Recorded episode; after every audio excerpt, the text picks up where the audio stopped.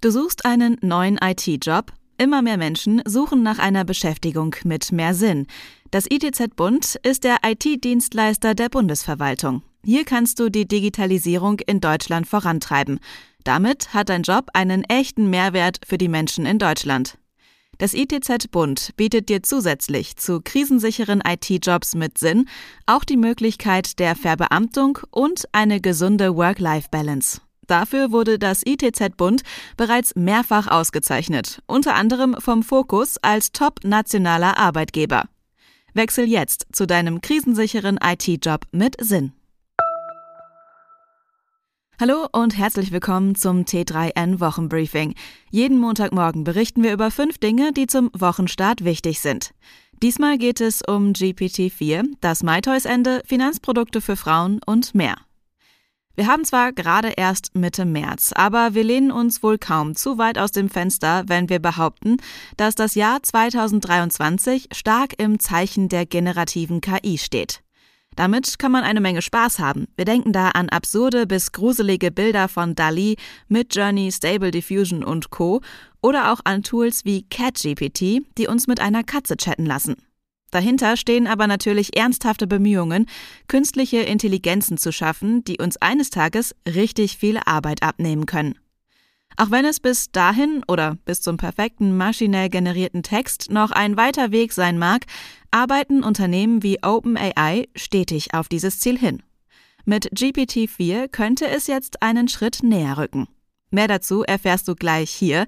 Alle Artikel findest du wie immer auf t3n.de. Die Links dazu sind in den Show Notes. Los geht's! Fast schon nebenbei hat Microsofts Deutschland-CTO Andreas Braun im Rahmen einer KI-Informationsveranstaltung angekündigt, dass GPT-4 bereits in dieser Woche vorgestellt werden soll. Im Fokus sollen dabei sogenannte multimodale Modelle stehen, die eröffnen laut Braun ganz neue Möglichkeiten, zum Beispiel Videos. Braun hat die Sprachmodelle als Gamechanger bezeichnet. Kein Wunder, dass Microsoft schon länger in OpenAI investiert, also in das Unternehmen, das hinter den GPT-Modellen und auch ChatGPT steckt. Ein wichtiger Punkt wird allerdings auch bei GPT-4 noch für Schwierigkeiten sorgen. Nach wie vor schneiden generative KIs beim Faktencheck nicht wirklich überzeugend ab. Man arbeite aber daran, dieses Problem in den Griff zu bekommen, beteuerte ein Microsoft-Experte.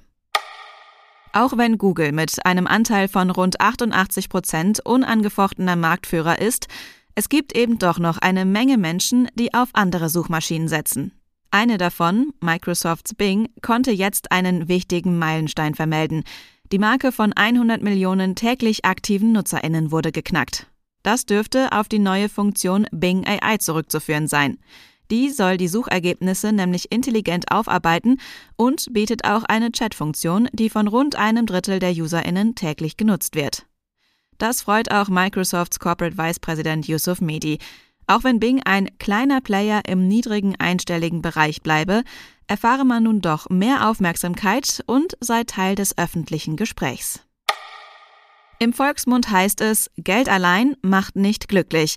Aber stimmt das wirklich? Im Rahmen einer psychologischen Studie wurden dazu jetzt 33.000 berufstätige US-Amerikanerinnen befragt.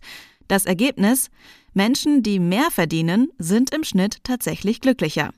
Einfach ausgedrückt deutet das darauf hin, dass für die meisten Menschen ein höheres Einkommen mit größerem Glück verbunden ist, schreibt Matthew Killingsworth, der Hauptautor der Studie. Allerdings steigt das Glücksgefühl nicht unendlich mit der Höhe des Gehalts. Ab einem Jahreseinkommen von umgerechnet rund 94.000 Euro gab es laut Studie keine signifikante Zunahme mehr.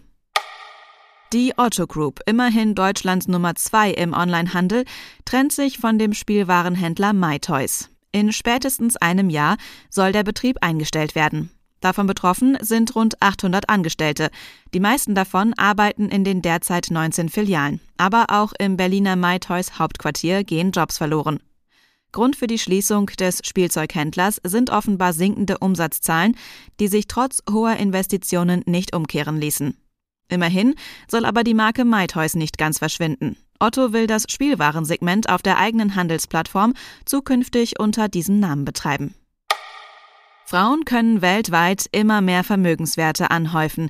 Das begreifen auch die Banken zunehmend als Wachstumsmarkt. Ihre Angebote gehen aber häufig noch an den Bedürfnissen der Kundinnen vorbei.